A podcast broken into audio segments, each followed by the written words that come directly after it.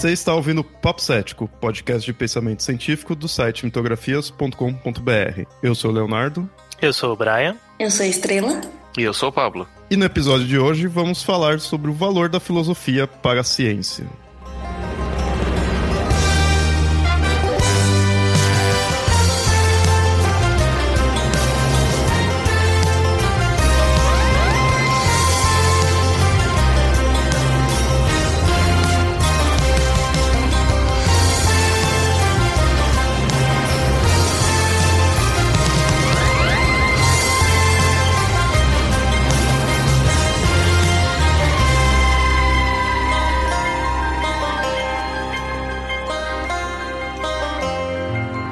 Durante os séculos transitamos por diversas formas de conhecimento e de ver o mundo. Assim, quando antes malefícios eram possessões demoníacas ou pragas divinas, hoje são infecções bacterianas e virais, tratadas como uma visita ao médico. Hoje, os astros nos dão indícios de como foi o início do universo através de partículas e reações químicas, quando antes nos diziam sobre nosso destino. Sendo assim, muitas dessas visões antigas perderam valor em um mundo baseado em conhecimentos científicos, ficando de fora da academia. Mas será que junto a isso também foi descartada a filosofia? Algo tão antigo quanto a sociedade, já que sempre se baseou em questionar o mundo e a nós mesmos. Para alguns cientistas, sim, a filosofia deve ficar de fora. Mas questionar não é algo típico da ciência? Por que então invalidar o uso da filosofia? Desconsiderar a filosofia como processo útil de construção do conhecimento é desconsiderar a importância da ética, da política, da estética e outras áreas da filosofia como influentes no pensamento científico. Será que podemos apenas considerar um conhecimento científico verdadeiro e pronto, sem considerar seus impactos morais, sociais e subjetivos também? Ou será que isso não seria conhecimento cientificamente válido?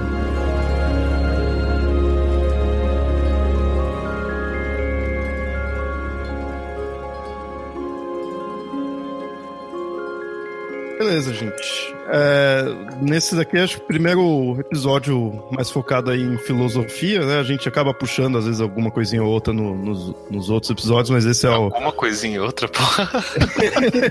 a gente já fez um sobre Descartes, a gente já fez um sobre Thomas Kuhn. Mas, mas eu focado na filosofia. Uma coisinha ou outra. Eu mereço. É pra desmerecer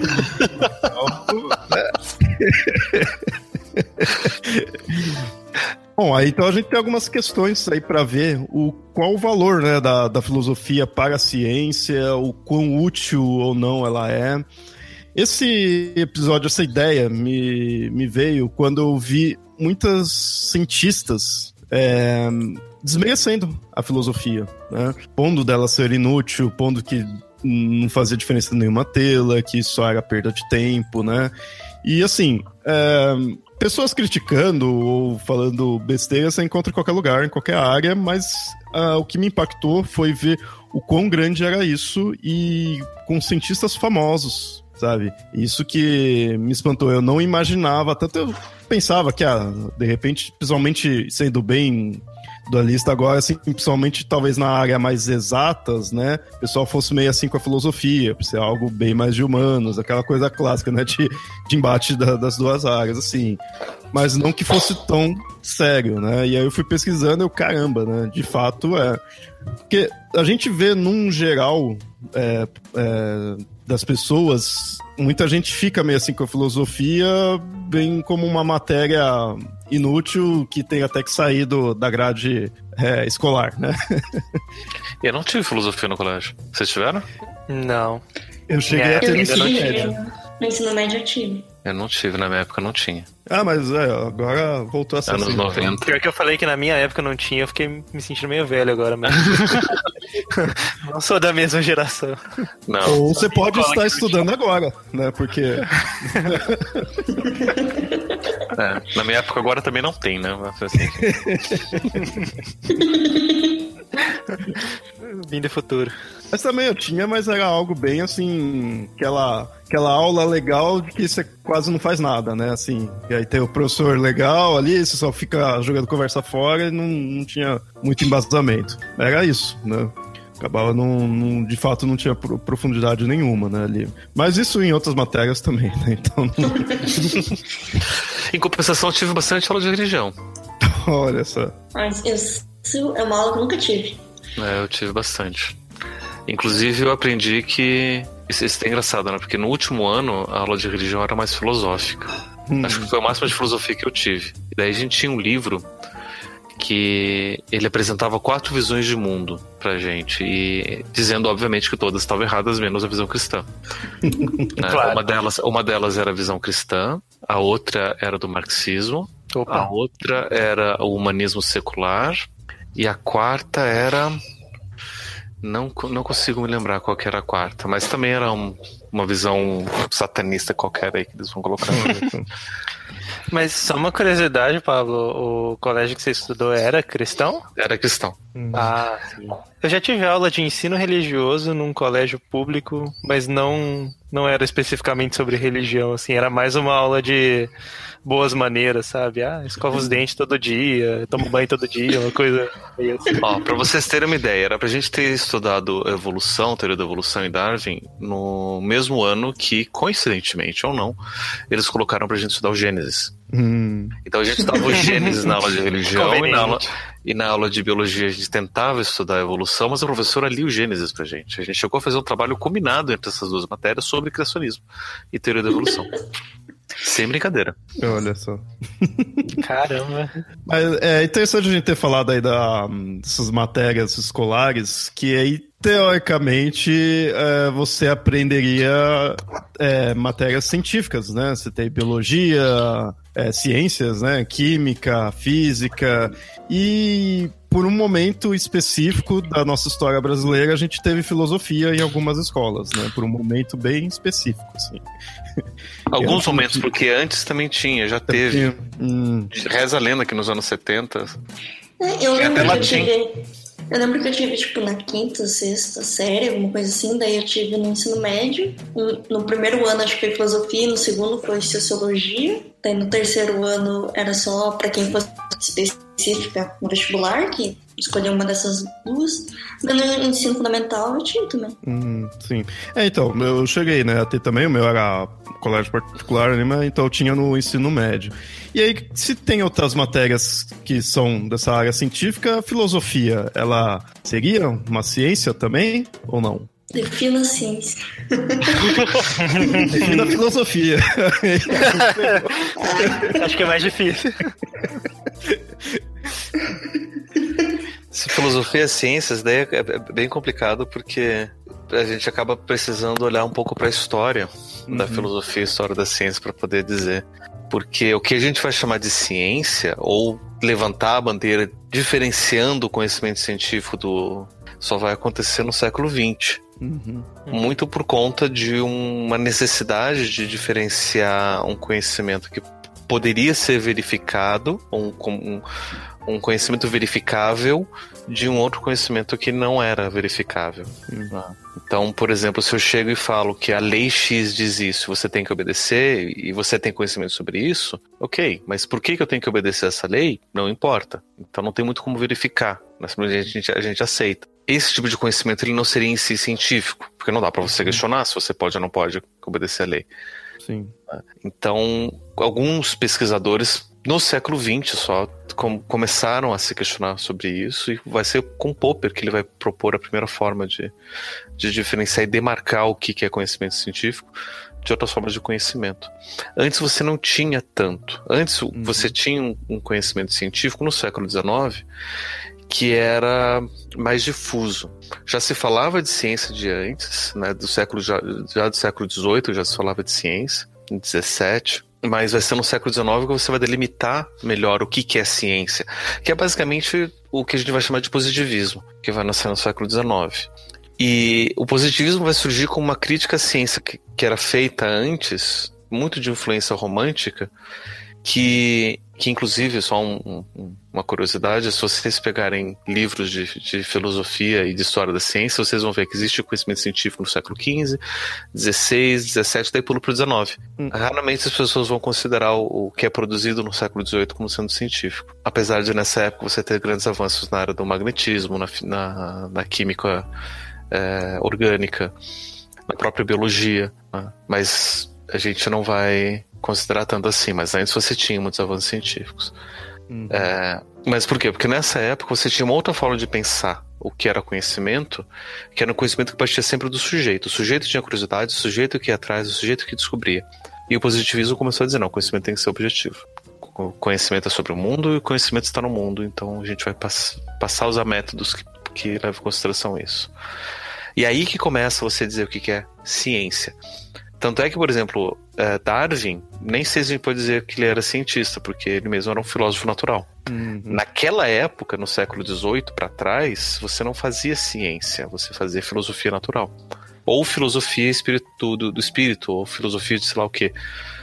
De, de essas outras áreas. Depois, no, nessa mesma época do, do, positivismo, vai chegar um cara chamado Dewey. Ele vai diferenciar dois tipos de ciências diferentes. Vai dizer que tem a ciência da natureza, né, em alemão do Naturwissenschaften, e as ciências do espírito, né, que são as Geisteswissenschaft, que hoje em dia seriam as ciências naturais, né, que seriam as exatas, as biológicas, e as ciências humanas.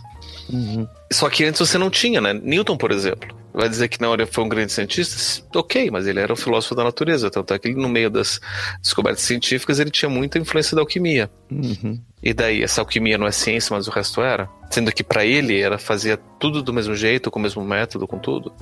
Né? Então as coisas eram bem mais confusas antes, mas tudo era filosofia. Parece que nesse tempo a, filosofia, a ciência vai surgir como uma especialização da filosofia. A filosofia é sempre preocupada com conhecimento e a ciência vai surgir então como um tipo mais especializado de produção e verificação do conhecimento.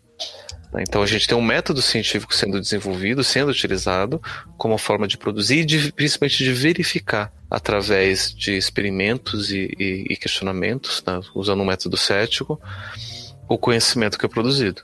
Então, a ciência veio da filosofia e a, foi cria da filosofia e agora tá dando, querendo dar uma rasteira na filosofia. É. O filho é o Édipo. É. é o Édipo que quer matar o pai. Olha só. Só que Édipo não quer matar o pai. Matar o pai sem saber. O... Mas essa, essa questão da ciência, de que aí vai meio sair, assim, antes era mais misturado, assim, agora já nem tanto. Eu acho interessante da ciência você meio que começar a estabelecer o que seria de fato ou não, assim, só que eu acho que às vezes chega num nível demais e de aspecto muito arrogante, né? Isso a gente vai acabar vendo mais pra frente. E a filosofia leva a porrada da ciência nisso, sabe? Você vê que quando a ciência. É, quando, quando digo ciência, na verdade, eu parte dos cientistas, né? Quando eles é, recusa a filosofia, eu vejo que é bem nessa ideia assim, isso não é ciência. Isso, sabe, é outra coisa e só que também torna isso inútil. Porque talvez não necessariamente o fato de não ser ciência, se a gente chegar aqui mostrar que filosofia ah, não é ciência, talvez isso não seja necessariamente ruim. Mas quando a ciência ataca a filosofia, é nesse ponto. É isso não é ciência e, portanto, isso é inútil, isso só é perda de tempo né? É, é indo para esse lado arrogante que muitos cientistas trazem. Né? Como se não tivesse validade de estudar, né? Uhum. Pensar sobre isso. É engraçado isso porque até se é, até os cientistas se embananam nesse negócio de o que é ciência e o que não é. Uhum. Tanto que eles consideram, tem gente né, que considera, por exemplo, que questões ambientais, ciência, porque você não tem como você reproduzir Deixa eu reproduzir um efeito estufa aqui no planeta várias vezes para ver se eu chego sempre no mesmo resultado, sabe? Então, esse tipo de coisa, assim, você não está exercendo exatamente o método científico lá que você pega um assunto, coloca todas as variáveis possíveis, controláveis e testa várias vezes para ver se o resultado chega. Mas você não vai desconsiderar que o efeito estufa, o aquecimento global não é parte da ciência, né? Então, por que, que tipo, a filosofia ali também não pode ser um outro jeito de pensar como se fosse essas questões ambientais, né? Você não ignora por causa disso. Só porque você não consegue ficar testando. É, ou até que por você não conseguir reproduzir várias vezes e não ter essa forma de testar, que ele não seja real, né? Uhum. É. Ninguém fala isso. Por outro lado, eu também já vi muita gente que defende a validade da filosofia, também pondo que de fato ela não seria uma ciência, e só que aí no caso não coloca-se ela sendo inútil, né? Pelo contrário, e aí coloca-se ela como sendo um meio que uma base para a ciência. Muito pela ideia da gente usar a filosofia para questionar, e a ciência é, feita da forma correta, ela é cética, né? Você, usa ela de forma cética, você vai estar tá sempre questionando. Então a filosofia ela serviria isso como uma base. E eu lembro que acho que quando eu vi isso daí também a pessoa colocava aqui também matemática, né? Assim, não seria, porque teria algo além em si da ciência, porque de fato você não vai estar tá produzindo é, algo substancial ali, mas ela é a base para você ir para outras áreas e ali sim. Isso, né? Uhum. Ela é mais no pensamento em si, né? Tem um matemático chamado Gödel que ele vai propor uma coisa chamada teorema da, incompletude. Isso daí no começo do século XX. Né? Até o final do, do, do século XIX, até começo do século XX, tinha essa ideia na matemática de que existiriam alguns axiomas ou regras gerais que iriam servir de base para todo o conhecimento matemático. Inclusive tinha-se algumas pessoas, algumas pessoas chegaram a propor alguns axiomas para isso, e esses seriam os axiomas que dariam base e serviriam para todo o conhecimento matemático daí derivado. Né? seriam então axiomas da, da, aritmética, em cima desses axiomas então você teria conhecimento da trigonometria, da geometria, do cálculo, e tudo seria derivado então desses conhecimentos básicos.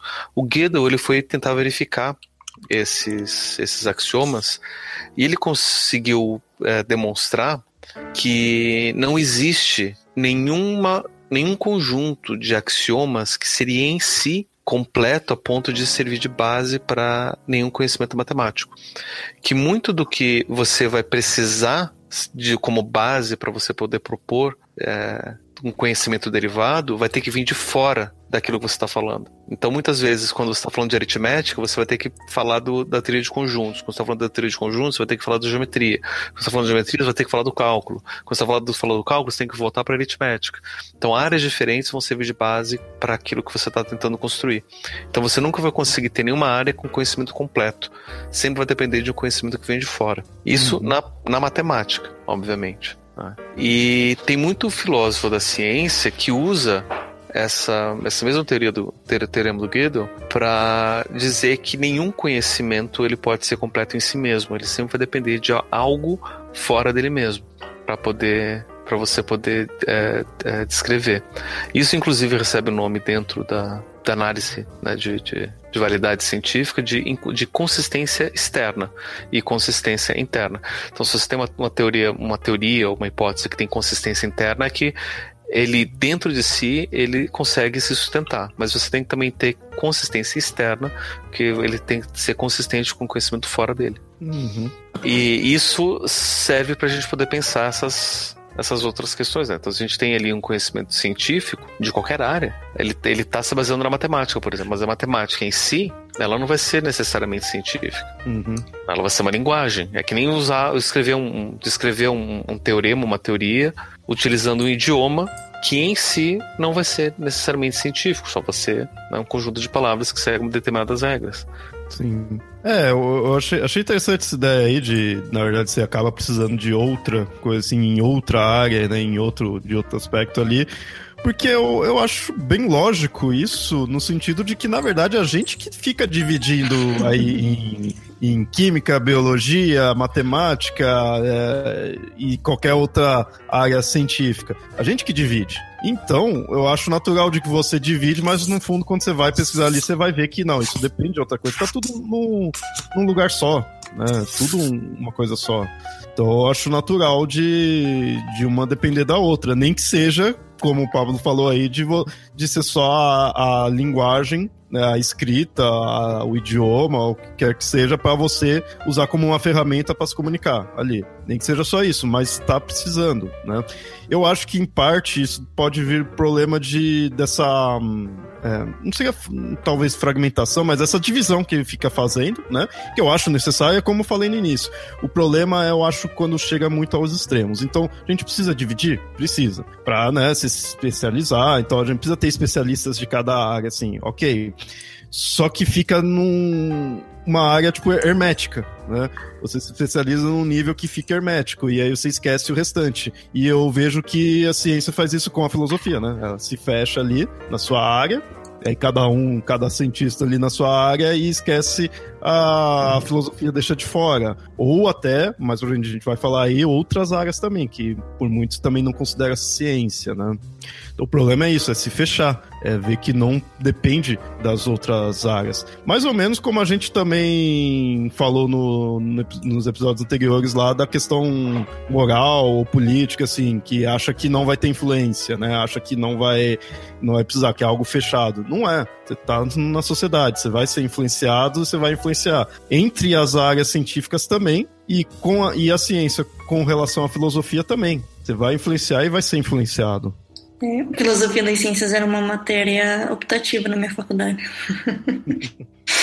no meu curso não era. Não fazia parte do currículo normal. Eu dava aula de filosofia aplicada à psicologia. Nossa. Todo ah, mundo os queria dois, que fosse. Nenhum dos dois é ciência, né? Né?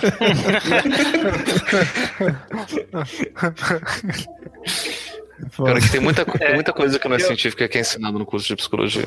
Sim. Justamente por falta de filosofia da ciência. Uhum.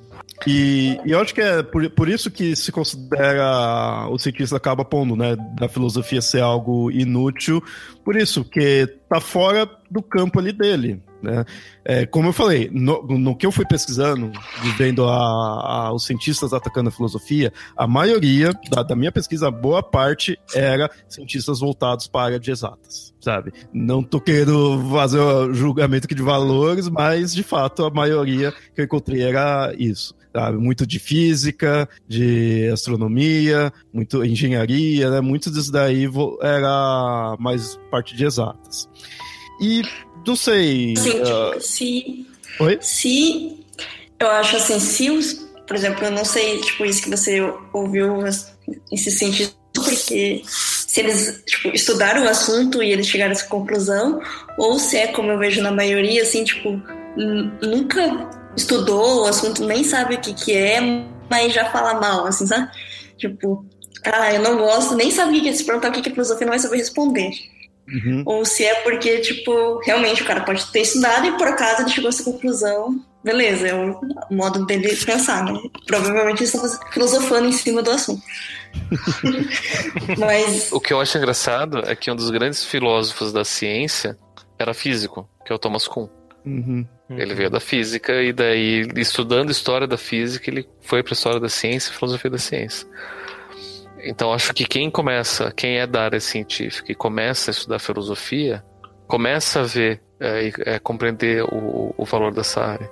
Sim. Ah, tem uma, uma questão que eu queria é, levantar, que a gente está usando duas palavras que são diferentes como sendo sinônimas, que é o valor de algo e a utilidade de algo. Hum. Né? Porque a gente pode ter valor sem ter utilidade e ter utilidade sem ter valor. Ou a gente pode determinar o valor pela utilidade ou a utilidade pelo valor. Vocês conseguem perceber a diferença nos dois termos ou não? Hum. Ou para vocês são sinônimos? Eu. É meio. No, no, assim. Semelhante. Eu não viria tanta diferença, mas. Se puder explicar qual seria mais assim. O, a gente vai pensar em utilidade quando a gente pensa que algo serve para. Uhum, Ele tem um, um... parte prática ali. Não só o prático, mas ele tem um, uma finalidade. Hum. Né? Ele, ele serve para alguma coisa e, ou serve a alguma coisa. Uhum. E aí, então, ele vai ter uma determinada utilidade. Tem uma corrente filosófica chamada de utilitarismo, uhum. que vai descrever que algo é útil se servir para promover felicidade, a maior quantidade de felicidade para a maior quantidade de pessoas. Hum, e isso é uma corrente filosófica, né? É bom chamada de utilitarismo, que vai definir dessa forma. Então, se você vai pensar, por exemplo, ah, vou fazer aqui uma coisa X, essa coisa X aqui é útil, Hum. Se ele está promovendo felicidade para dizer que ele é útil, então quanto mais felicidade promover para mais pessoas, mais útil vai ser. Uhum. Então a gente pode até ver, por exemplo, ah, tô fazendo, vou ter uma determinada política pública que ela vai ser útil. Vamos ver. Ah, essa política pública aqui vai, vai favorecer 1% da população, enquanto 99% da população vai ficar em miséria. É, não tá, tá pode estar trazendo uma grande quantidade de felicidade, mas para uma quantidade muito pequena de pessoas. Então não é tão útil quanto uma que vai favorecer, sei lá, 50% das pessoas. Uhum. Ah, então ele coloca esses critérios assim, né? Que vai propor esse critério para utilidade vai ser o Jeremy Bentham. Tanto é que a partir desse critério ele vai discutir essa noção do, do, de felicidade né, enquanto um valor. E ele vai perceber que se a gente usa a felicidade como critério de utilidade, a gente tem que ver que o que aproxima as pessoas não é, como se dizia na época, no século XVIII, o intelecto. Hum. Então não vou valorizar alguma, alguma coisa por ser inteligente, consequentemente valorizar alguém por ser inteligente, mas sim a capacidade de sofrer. Se você é capaz de sofrer, então você tem valor, porque então a gente vai tentar diminuir esse, so, esse seu sofrimento. Hum. Então, graças a esse pensamento do Bentham, a gente começou no século XVIII só a considerar que talvez mulheres, crianças, idosos e doentes não fossem tão diferentes de homens brancos saudáveis. Uhum. também com Bentham a gente começa a considerar também, pela primeira vez na história do pensamento ocidental, o direito dos animais, já que eles também sofrem. Né? Porque durante muito tempo se colocava o valor de algo como sendo o intelecto. Então, se eu sou inteligente, eu tenho mais valor do que alguém que não é tão inteligente. Né? Diga-se de passagem, esse valor durou até hoje. Tem gente que até hoje defende isso. Né? Mas com Bentham a gente começa a questionar isso. Né? E começa a dizer que, olha, talvez a gente possa ter valor, considerar uma vida válida porque ela é capaz de sofrer. Uhum. Né? E não simplesmente porque ela é, pode pensar mais ou menos. Né? E, então aí é que começa a ver, né? O valor, então, vai ser algo que a gente usa para poder discriminar uma determinada coisa. Hum. Né? Então a gente vai diferenciar uma coisa da outra, então vai ter um valor específico em uma coisa, um valor em outra. E a gente pode dar, pode dar preferências a determinado valor mais do que para outros valores. Né? Uhum. E tudo isso são critérios de valoração. E não necessariamente porque você está uh, uh, valorizando é porque alguma coisa vai ser útil. O Clóvis de Barros Filho, um filósofo, né? Inimigo de muitos desses cientistas, ele vai, ele tem uma, uma fala bem interessante que ele vai dizer que a felicidade, por exemplo, é inútil. A felicidade é um valor. Tem muita gente que busca coisas porque promovem felicidade, mas a felicidade ela vai ser inútil. Por quê? Resumindo o pensamento dele, é porque a felicidade não serve a nada nem a ninguém. A felicidade ela é um bem em si mesmo. Ela não é um meio para atingir nada. Ela não é algo que é, nos leva a algum outro lugar. É porque ela seria meio que um bem final, né? Você vai. É. Seria por isso, né? É. Que é você. É, seria aquela ideia do. Ela sempre é o fim e não o meio, né? É. Uhum. Ela, então, ela é, o, é o quando o cachorro alcança o carro, que aí não tem mais uhum. o que fazer. Mas, exatamente, felicidade é isso. Então, por conta disso, a felicidade seria inútil. Mas mesmo assim, a felicidade é um valor que a gente busca. Uhum. É. Então, muitas vezes, por conta disso, as pessoas questionam a filosofia. Né, e dizem que a filosofia é inútil. E, de fato, a filosofia muitas vezes vai ser inútil. Porque a filosofia não está aí para servir pra, para algo, ou servir a alguém, né? uma ferramenta para alguém. Ele pode servir, tem utilidades, mas muitas vezes não. Muitas vezes o conhecimento filosófico ele é um fim em si mesmo. Uhum.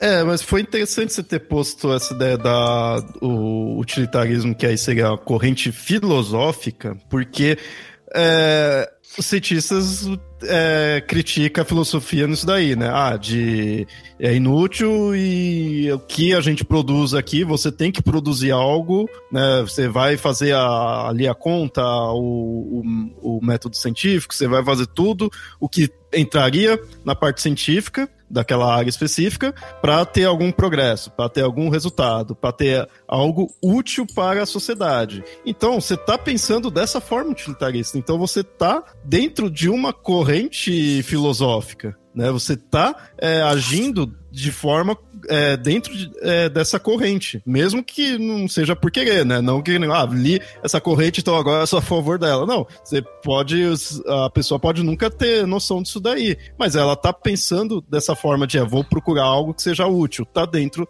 dessa corrente filosófica. Então, eu acho meio assim você descartar ela totalmente, sabe? Tipo, ah, não serve para nada, tem, teria que ser apagado. Porra, você tá agindo, a forma como você tá agindo é, é descrito numa em algo filosófico, né? Então, quem for estudar a filosofia vai entender essa sua forma de pensar, né? Assim, falando ali pro cientista, vai entender como você está pensando. Para você, isso pode de fato ser inútil. Para vocês é aquilo lá, o, a sua vida vai ser útil só ali na, nas contas que você fizer, nas pesquisas que você fizer. Mas outras pessoas vão entender como você, como outros é, cientistas vão agir vem analisando dentro de uma corrente filosófica. Né? Então, por isso que eu acho que não pode ser descartado. É, e até esse negócio de é útil, né, ou não, é, é difícil saber uhum. se vai ter alguma aplicação no futuro. Assim, não tem como você falar assim, ah, eu vou estudar uma coisa útil. Mas ela pode não ser depois. Acho que a gente vê bastante isso, tipo, principalmente na minha área, quando as pessoas fazem mais pesquisa de base, que não tem essa aplicação imediata. Por exemplo, ele vai fazer uma reação super específica, colocar lá um, um metal nessa posição aqui, e uma coisa bem específica que, tipo, teoricamente, tipo, ninguém sabe para que serve, mas ele quer fazer isso porque nunca ninguém fez, por exemplo.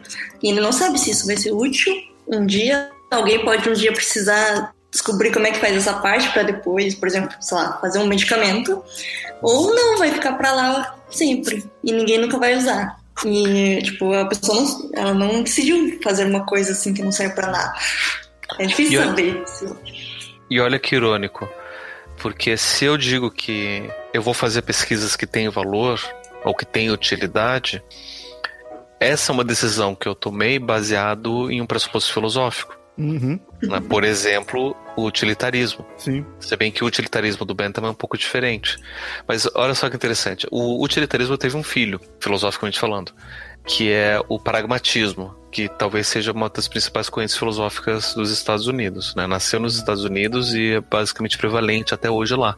Que vai encontrar valor em algo que possa ter alguma aplicação prática, ou vai conseguir pensar as suas ações através das aplicações práticas. Então, vai preferir muito mais modelos técnicos e práticos de atuação uhum. do que reflexões e elucubrações é, puramente teóricas, né, que não consiga ter nenhuma aplicação prática. Uhum. E não que isso seja errado, ele tem muito valor, inclusive boa parte do desenvolvimento do pensamento científico é decorrente do pragmatismo americano, mas isso é um valor filosófico específico. E aí a gente vai dizer, não, mas tem que ser desse jeito? Ok, mas isso é baseado numa filosofia, porque se eu posso basear em uma outra filosofia para dizer que não para dizer, que nem a Estrela trouxe, né, que eu posso ter uma ciência de base para uhum. poder discutir coisas, para poder, por exemplo, é, uma das consequências negativas disso, de você ter que ter uma questão de, de praticidade, é que isso está levando para uma crise na ciência hoje, que é a crise da reprodutibilidade, que a gente chama. É que um dos valores do método científico é a capacidade e necessidade de reproduzir determinado experimento, não só para a gente poder verificar, mas para é, principalmente para a gente poder verificar se isso tá, se isso é correto ou não. Uhum. Só que o que acontece, né? Por conta dessa ânsia de que a gente precisa sempre inovar, precisa ser uma coisa diferente, precisa ser uma coisa nova, original, útil, prática ou qualquer outro valor que a gente coloque, a gente só valoriza nas pesquisas as pesquisas que são inéditas, uhum. as pesquisas que são novas, as pesquisas que são originais. São poucos os lugares que vão aceitar as pesquisas de reprodução. E aí tem muitas tem muita pesquisa, inclusive, que é publicada como sendo original, que não dá para ser reproduzida. E que quando vão tentar reproduzir, é, verifica que essa pesquisa não funciona, ou que esse, esse dado ele é, é inválido por qualquer motivo. E aí o que, que fazem? Não se publica essa outra pesquisa, né, porque é uma pesquisa de reprodução. Uhum. Não se corrige o erro da pesquisa anterior e a gente acha que está tudo, tá tudo bem. Certo. Por tá... conta desses valores que são colocados.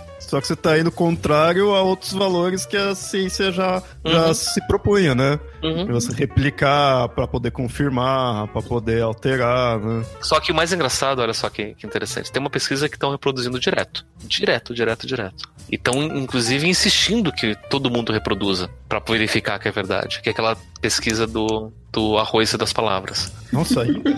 ainda. Que vendo... o mais legal é que estão vendendo kits para você reproduzir isso daí em casa. É. Ah. Isso daí já foi demonstrado que não funciona, mas por algum motivo algumas pessoas fazem e dá certo. Né? Se você xinga o arroz, ele, ele mofa mais rápido se você elogia o arroz. Daqui a pouco, sabe aqueles kits de ciência para criança, assim? Vai começar a vir com, com arroz, é. né? Pra você fazer.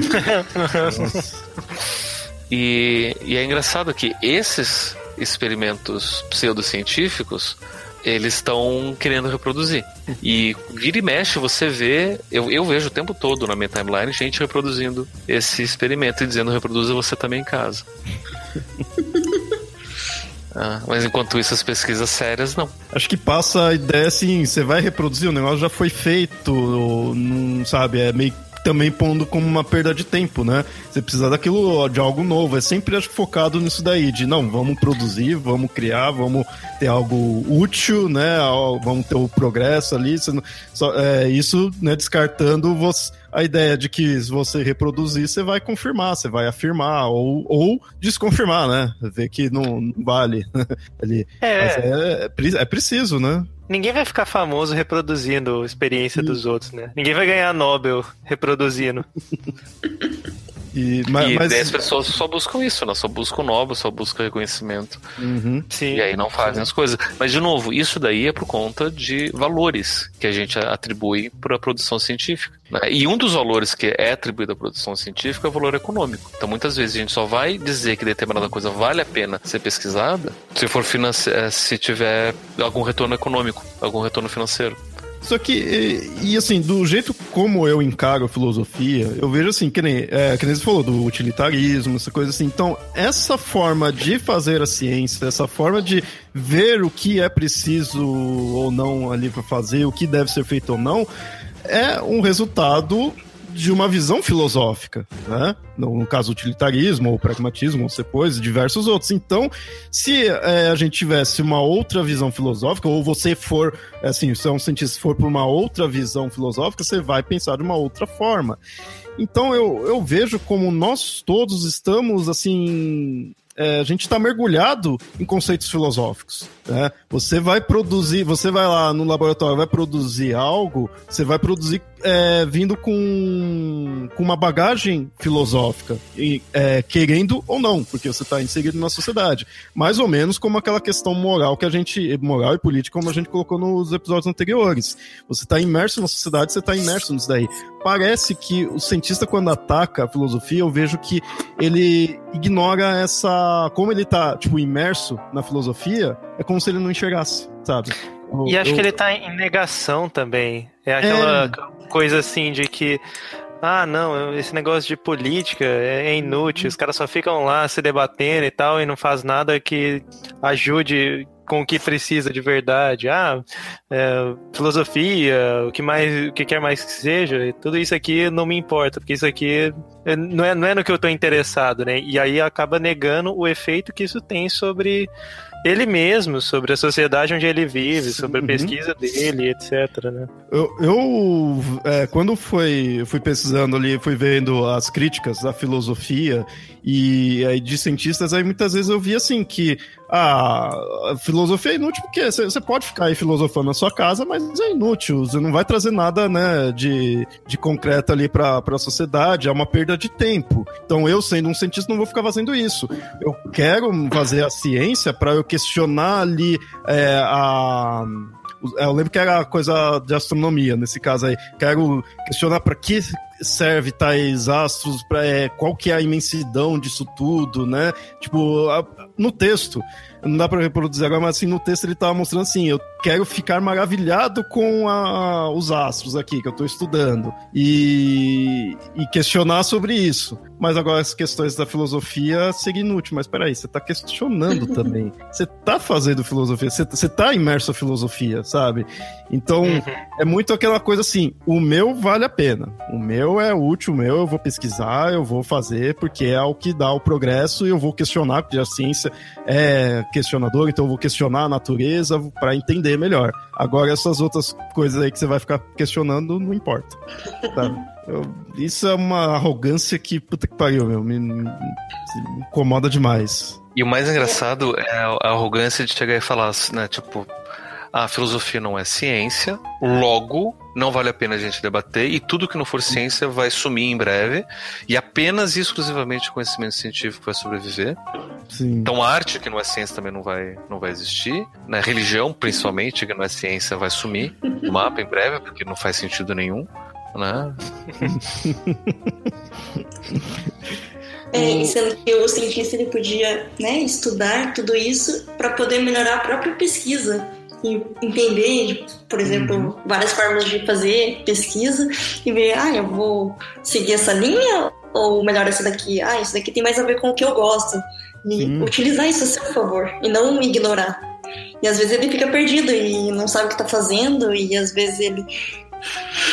Enfim, eu acho que é só, tipo, falta de informação para algumas pessoas, mas eu sei que elas não correm atrás disso por preconceito. Às vezes eu fico pensando se não é medo. Medo de encontrar um conhecimento que mostra, inclusive, um desvalor naquilo que ele está fazendo. Hum, Por que, que eu digo isso?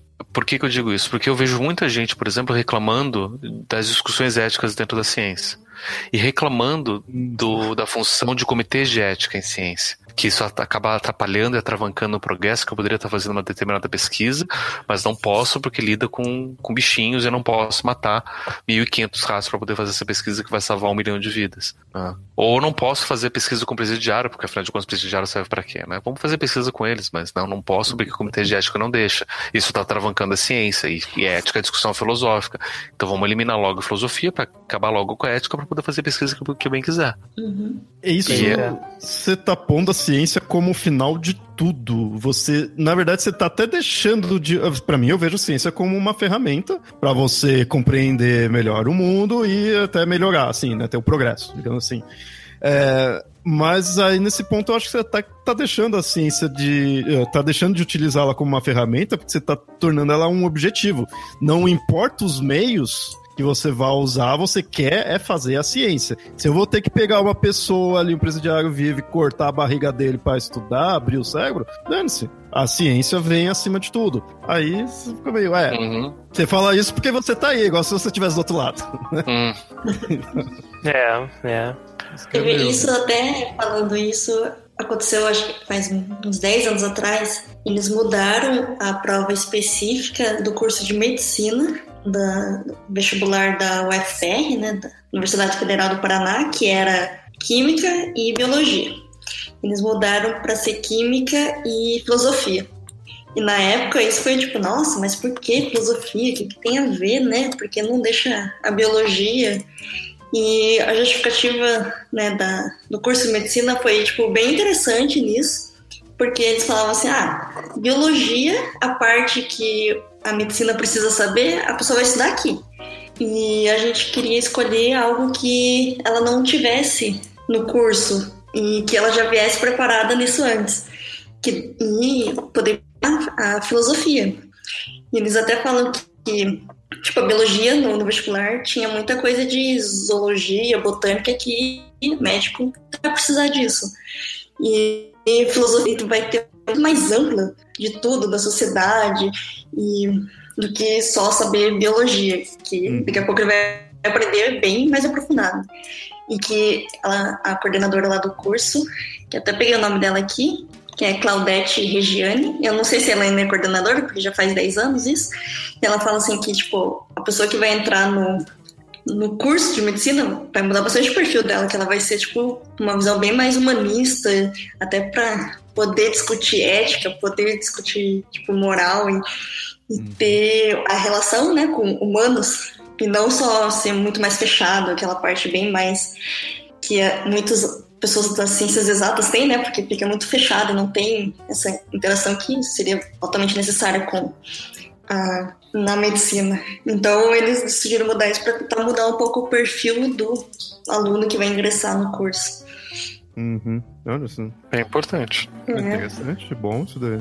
O, e, e eu vejo essa questão aí moral que a gente acabou trazendo aí de volta, pelo menos a conceitos morais dentro da ciência é uma coisa que está claramente ao nosso redor, no sentido de que se você de fato fizer uma experiência ali com alguém, você está indo contra a moral da sociedade ou contra até as leis, né? Então é algo que você, mesmo que você for contra, você pode até se segurar para não ser preso. Né? Então tá ao nosso redor, tá no presente. A filosofia, muitas vezes, ela é vista até como algo do passado, sabe? Eu vejo muita gente pondo que, não, filosofia, é, eu vou ter que estudar a filosofia como uma ciência para quê? Para ficar vendo o que o pessoal falava no passado? Tipo, vem com aquela coisa, sabe? Filosofia é coisa de grego antigo. Mas aí, aí eu concordo. Aí eu concordo com, com essas críticas. Hum. Porque é uma crítica que eu tenho, inclusive, ao ensino da filosofia, porque se ensina a filosofia através da história da filosofia. E quase que exclusivamente é através da história da filosofia. Então, eu, quando comecei a dar aula de filosofia para psicologia, era isso que eu ensinava. Uhum. E eu comecei a ver, gente, não faz sentido. Por que, que eu estou ensinando a história da filosofia, sendo que tem muitas mais questões atuais que eu não dou conta de falar e eu não estou dando ferramenta para os alunos poderem discutir. E aí eu comecei uhum. a mudar o estilo de, de, de ensinar é, é, filosofia. E aí eu acho que eu provoquei demais, que foi nesse semestre que eu fui demitido. Olha, tá Então deu certo. Fato. Então deu certo. É um. Então é um ensino meio que nocivo, assim, né? Errado, meio que você tá limitado, que acaba criando esse próprio estereótipo. Né? Como se a uhum. filosofia se prendesse àquilo lá. Uhum. Só, né? E eu também já vi muito. É, muito não, né? Mas eu já vi gente falando no sentido, no sentido que você aprende filosofia, na verdade, você aprende história da filosofia para você ver de onde veio certas ideias e tudo mais.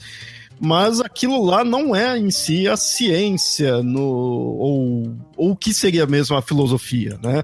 Filosofia seria outras coisas que aí eu até vi também o pessoal criticando, que deveria mostrar mais do que é a filosofia de uma forma atemporal, ou pelo menos atual em si, para não ficar nesse negócio só do grego antigo, né? Uhum. E não ficar também só no grego antigo, no sentido não só temporal ali, como espacial, porque é, se negligencia muita coisa que muita gente fala que ah, não é filosofia porque não é da Grécia, mas é a mesma ideia de você estar tá questionando né, o, o, conhecimento e tudo, que a gente encontra na África, a gente encontra na Ásia, a gente encontra em outros povos. Né? Uhum. E, e, engraçado que quando você. Eu acabava fazendo o jabá do, do outro podcast, do Filosofia Pop, eles têm alguns episódios lá que é voltado para culturas e filosofia africana, que é muito interessante você ver que aquilo acaba sendo algo extremamente novo e ao mesmo tempo era muito antigo. Por quê? Porque a gente não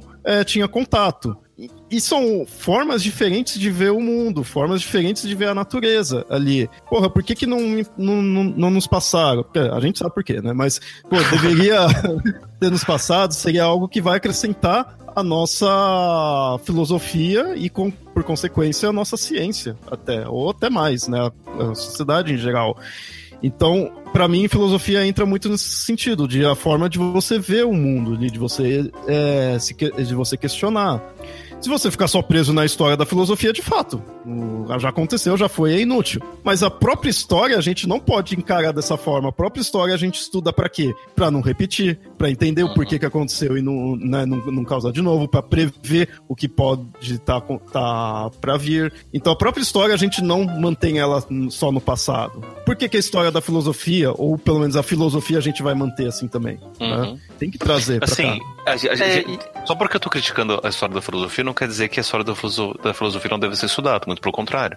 Mas a uhum. questão uhum. só da organização. Uhum. Porque assim, você vai nos cursos de filosofia, vai lá, então vamos estudar filosofia antiga, filosofia medieval, filosofia moderna, filosofia pós-moderna, filosofia não sei o quê. Dentro dessa organização é, histórica, uhum. cronológica, temporal. Em vez da gente poder pensar, por exemplo, filosofia ética. Né? E daí, dentro da filosofia ética, a gente vê o que, que na antiguidade você falava sobre isso, o que, que na modernidade você fala sobre isso, qual é, é, a relação entre esses, esses diferentes valores né, filosofia política. E aí a gente ir é, é, detalhando através da história. Mas que o foco não seja necessariamente só na história, que pudesse ser dessas diferentes áreas não ficar preso só a datas, né? É. Que é o, quando isso na verdade acaba ferrando também a história. Eu vejo que é, a história acaba sendo mal vista por isso. Ela se prende a datas. Mas e, e, aí é uma coisa complicada pelo seguinte também, porque a gente acaba dando um valor em cima da história, como se o mais moderno fosse melhor do que o mais antigo. Uhum. É, é o que a gente chama de, de cronocentrismo. É que ele é mais evoluído. É, já passou por transformações, então daí, ah não, Sócrates é de, de 2 mil anos atrás, 2.500 anos atrás, então não tem tanto valor assim quanto John Mill, que é de 1800 ou de de alguém do, do século XX, sabe? E, e aí a gente acaba desvalorizando, até mesmo porque é, a gente trazer Sócrates para discutir os dias de hoje, isso é considerado um anacronismo filosófico. Uhum. A gente trazer um valor de algo que é antigo para poder discutir o atual, ou até mesmo o contrário, né? Discutir valores da antiguidade com questões filosóficas atuais, que na época eles não tinham, mas a gente pode fazer um exercício desse, né? O que a gente chama de, de anacronismo. Isso não se faz na história. Hum. Esse anacronismo ele, a gente tenta evitar o máximo possível. A gente tenta considerar que o que é antigo é antigo, o que é moderno é moderno. A gente vai olhar o moderno através dos horas modernas e o antigo através dos horas antigo. Mas na filosofia a gente pode fazer o que a gente quiser. né? Uhum. E, e aí, porque por serem ferramentas diferentes e a gente não aprende direito nenhuma das duas, diga-se de passagem. Uhum a gente não sabe usar nenhuma das duas direito. Daí a gente faz o anacronismo histórico, é dizendo coisas que não fazem sentido historicamente, evitando anacronismos filosóficos, sendo que é possível a gente fazer isso na filosofia. Sim. É, é, é que anacronismo... E acho que tudo isso joga contra a própria filosofia, assim, né? Essa, essa ideia de conceitos antigos, é, às vezes os próprios filósofos também terem questionamentos que eram adequados para a época e hoje já foram respondidos, né, ou, ou coisa do tipo. E acho que tudo isso também acaba gerando um pouco dessa ideia, né, falsa, essa ideia errada no, no nas pessoas de que não tem utilidade, né, ou de que não tem valor. Uhum. É, e, e, e, isso que o Pablo falou de que o antigo era. Tipo, o atual é, é, é melhor por estar mais moderno, mais evoluído, que a gente tem essa, essa visão. A ciência, de certa forma, a ciência moderna, digamos assim, ela nasce já um pouco com isso no sentido de que, ah não, agora vamos colocar que a ciência tem que ser desse jeito, vamos dividir, vamos que estava atrás não, não era ciência e né, acaba inutilizando. Então a ciência traz isso daí, ó, agora tá o novo, agora tá o correto, agora isso sim é ciência. Então isso daqui para frente que a gente vai progredir. Então ela já nasce com isso daí, né? É, por isso que a gente coloca que é, alquimia e diversas outras coisas ali estava errado, não era ciência, só que quando você vai estudar ele estava caminhando junto com o que viria a ser a nossa ciência agora, né? Então você não, não dá para pegar uma linha e separar de uma vez e acabou, né? De tá errado, agora sim que tá certo. Agora sim a ciência. E né? até fazer só as coisas certas daqui por diante, né? Porque a gente não sabe, né? E mesmo o certo é qual o certo? Porque é, só nesse ponto do que eu pus, do da ciência antiga para a ciência de agora, a gente tá, nem tá entrando no quesito moral. Então você pode estar tá fazendo, não, é ciência certa porque tá reproduzindo, tá fazendo um monte de coisa, só que, é, só que tá fazendo coisa já contra a moral aí da sociedade. Então é certo de um lado, mas errado num sentido moral, você pode pôr assim, né? E como que você vai questionar isso? filosofia vai ajudar nisso, só que descartam, né? Uhum. Pois é. E, e que eu, eu acho que esse episódio aqui eu fui muito pra dar porrada na ciência aí, porque de fato esse negócio me deixou puto. porque eu, sério, eu, eu, fico muito assim com, com a ciência de forma arrogante, sabe? Porque isso ferra nossa imagem aqui de sermos céticos, de sermos até cientistas, né? Vocês aí estão mais nessa área, né, em si. Eu já não sou tão cientista assim. o, mas ferra a nossa imagem perante a sociedade, né, ali, porque traz aquela, ou a gente sendo ateu também, vamos colocar tudo junto, porque a, a imagem é, feia é essa, né, é ateu, cientista, cético e que não, que não tem moral nenhuma, né? Que come criancinha. Isso, é. Aí vai trazer comunista também, né? é verdade, né? tem que fechar o bico. Mas coloca tudo no, no, no, num saco só e fica mal visto perante a sociedade. Só que aí, como a gente sabe que babaca tem em todo lugar, então vai ter, dentro da ciência também vai ter as pessoas que vão ferrar é, a imagem por isso, por colocar de fato a ciência com, acima de qualquer moral, acima de qualquer outra coisa, praticamente uma divindade, né, se for ver dessa forma. E só que assim, a ciência não é fácil para as pessoas em geral. É algo complicado, é algo complexo. Então as pessoas tendem a rejeitar. Se, a, se mantém essa arrogância e, e não traz para as pessoas, não divulga da forma certa, que é uma coisa que a gente sempre reclama aqui, as pessoas vão continuar não não adaptando, né? Não, não aceitando ali a ciência, vai aumentar ainda mais esse lado arrogante do cientista, que é então, assim, é uma coisa que é alimentada pela ignorância em geral das pessoas. As pessoas não conhecem ciência muito a fundo, não, não sabem conceitos de teoria tudo mais. Isso é um problema mais até educacional em si. Só que o cientista vai lá e, e alimenta esse preconceito. Porque ele alimenta falando que o dele tá correto, o dele em si tá, tá, tá certo, quem não conhece aquilo lá é burro e azar, sabe? Ou indo contrário à moral, sabe? Ah, esses negócios de conselho de ética é besteira, porque isso limita a ciência, sabe? Ele vai alimentando esse preconceito. Isso que me deixa puto, sabe? E, e eu vejo assim, é cada vez mais restritivo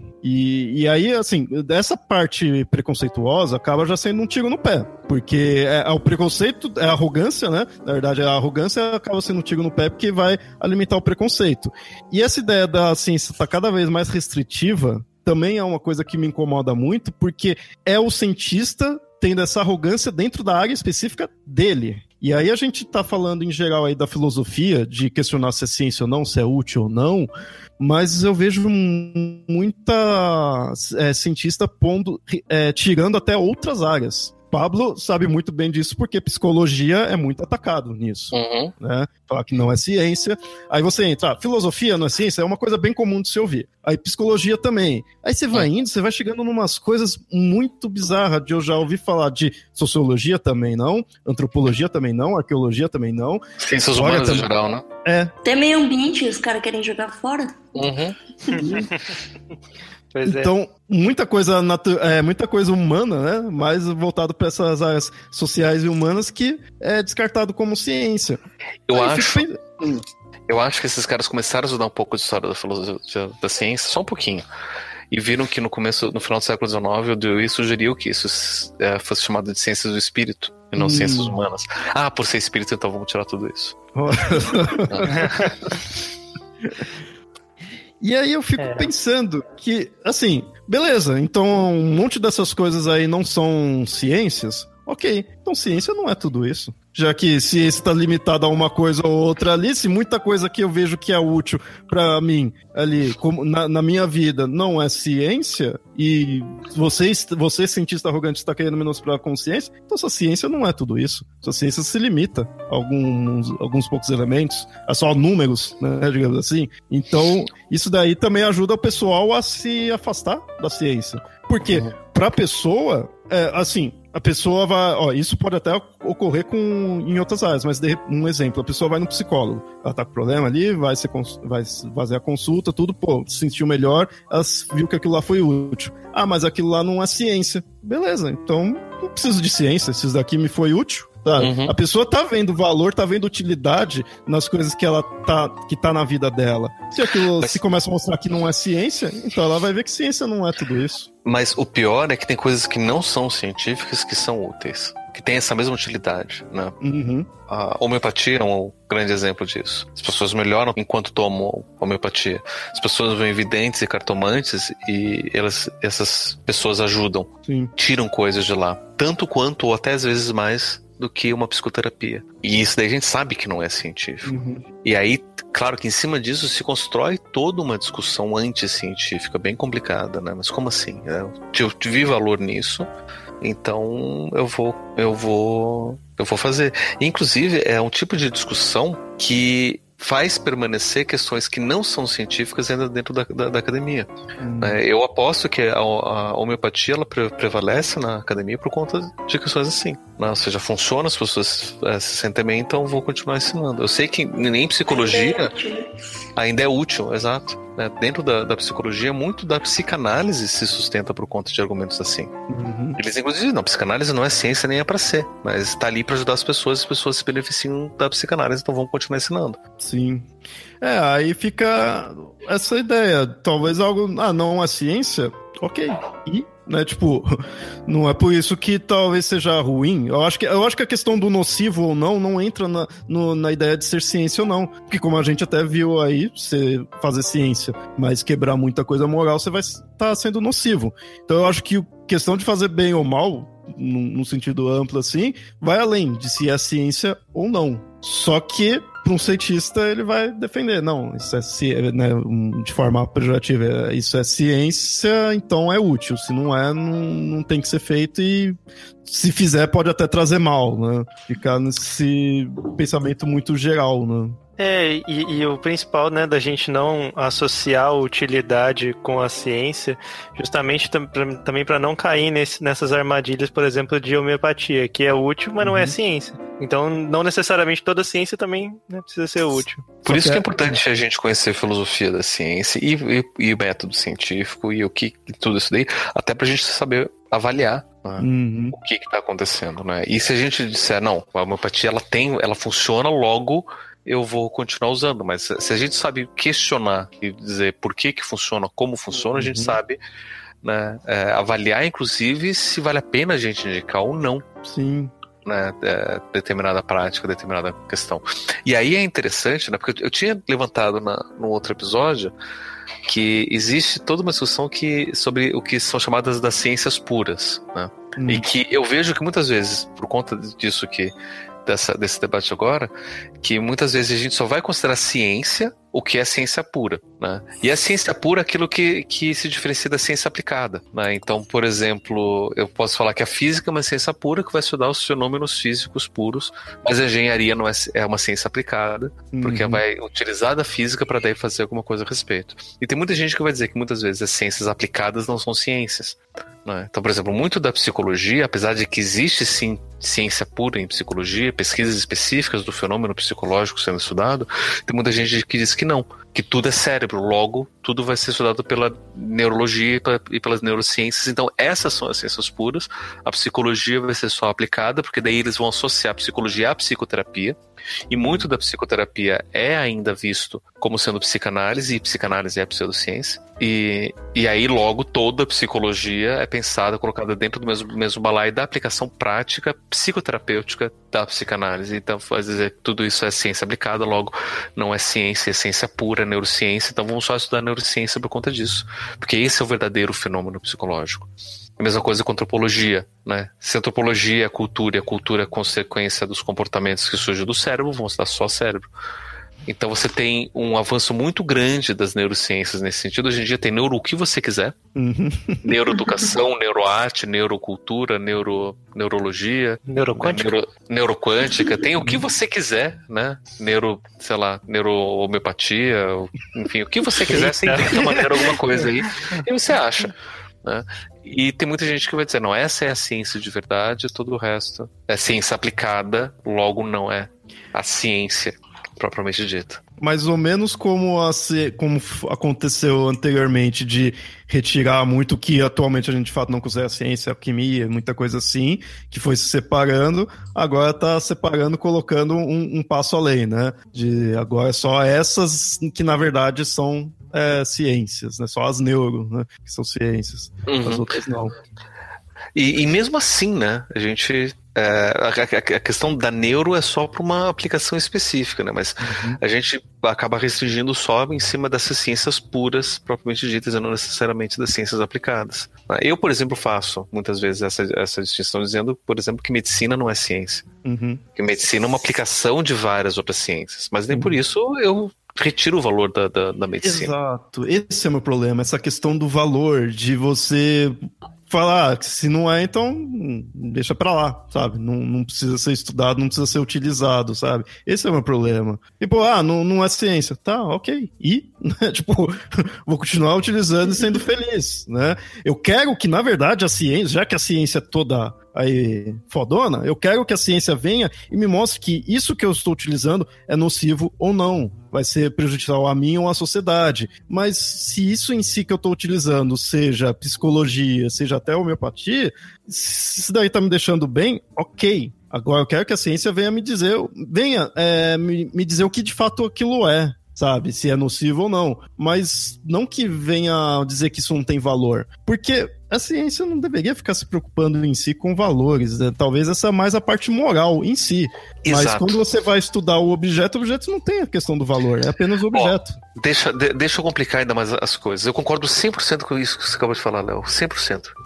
Para mim, a questão do, da, da, da, da moral, do valor, é, é, cabe à filosofia poder trazer essa, essa discussão. Uhum. Só que existem alguns cientistas, não vou aqui dar nomes porque não me lembro o nome deles, mas existem, que vão dizer que esses valores eles podem ser podem e devem ser medidos e avaliados através de critérios científicos. Por exemplo, lembro de um uhum. aqui, que é o Richard Dawkins. Ele é um que defende isso, né? Perguntaram para ele, Dawkins, se não existe um valor moral religioso que seja universal, como que você deve, como que você avalia a moralidade? Ele falou, para mim, moralidade deve ser avaliada de forma científica.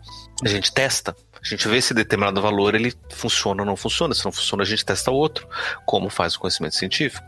E eu concordo com ele nesse sentido, porque para mim a moralidade ela deve ser experimental também. Uhum. Mas para eu poder dizer que a moralidade ela deve ser experimental, isso é baseado numa filosofia e não numa prática científica. Eu chego nesse caminho através da filosofia, não através da ciência. Porque ele dizer que ele ser. Eu não estou dizendo especificamente do Dawkins fazendo isso, mas alguém que utiliza a mesma argumentação, né, e ignora a filosofia, né, esse cientista chato que a gente está criticando hoje, chega e fala a mesma coisa, só porque ele é cientista, tudo tem que ser científico, ele está sendo tão dogmático quanto qualquer religioso, que diz só porque eu sou religioso, então tem que ser segundo a minha religião.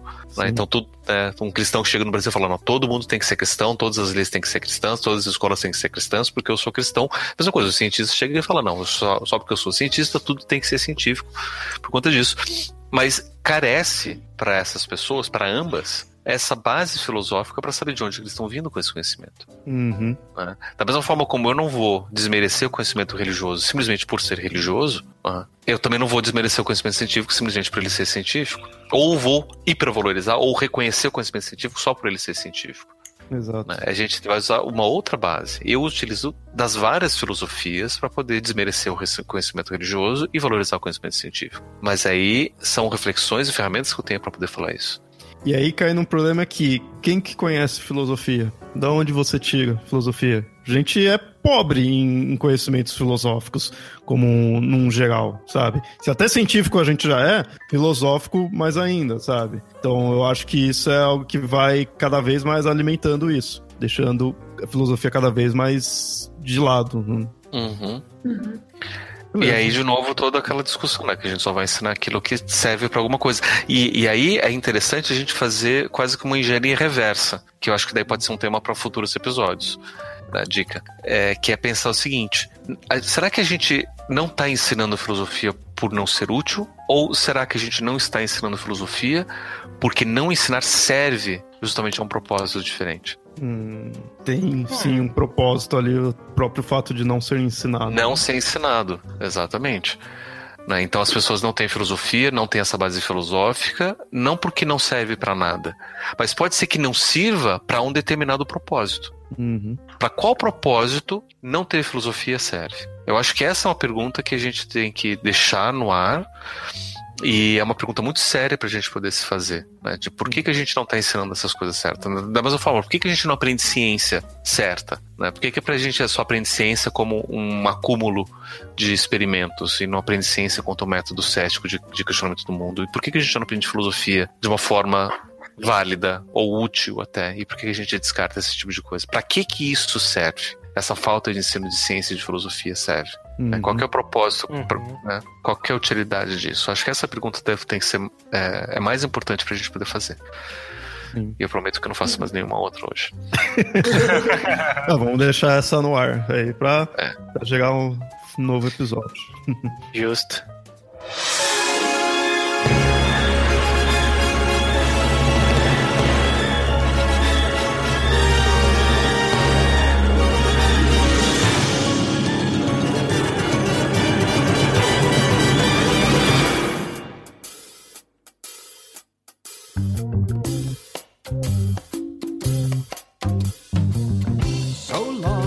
Apoiados por uma busca de resultados imediatos e claramente mensuráveis, muitos cientistas procuram respostas palpáveis. Tendo tais respostas em mãos, é fácil achar que está tudo correto, parar de se questionar e aproveitar os louros do seu progresso. Mas portar-se de forma arrogante, colocando sua área como a única forma de progresso para a humanidade, não está longe de conspiracionistas e religiosos com suas verdades. Um conspiracionista conhece a verdade escondida, o religioso a verdade absoluta, e esse tipo de cientificista a verdade útil. Contudo, aos olhos da ciência, o problema não está em ser útil ou não, e sim em algo ser verdade. A ciência não lida com verdades, e sim com questionamentos. E questionar é algo que a filosofia sempre fez bem.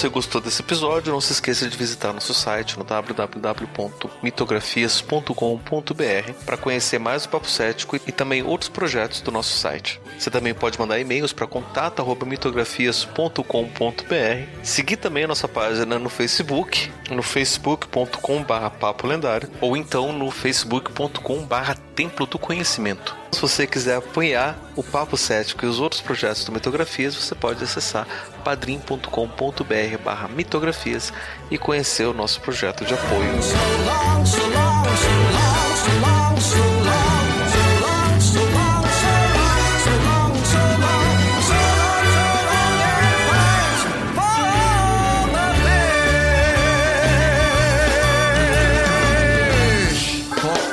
fish.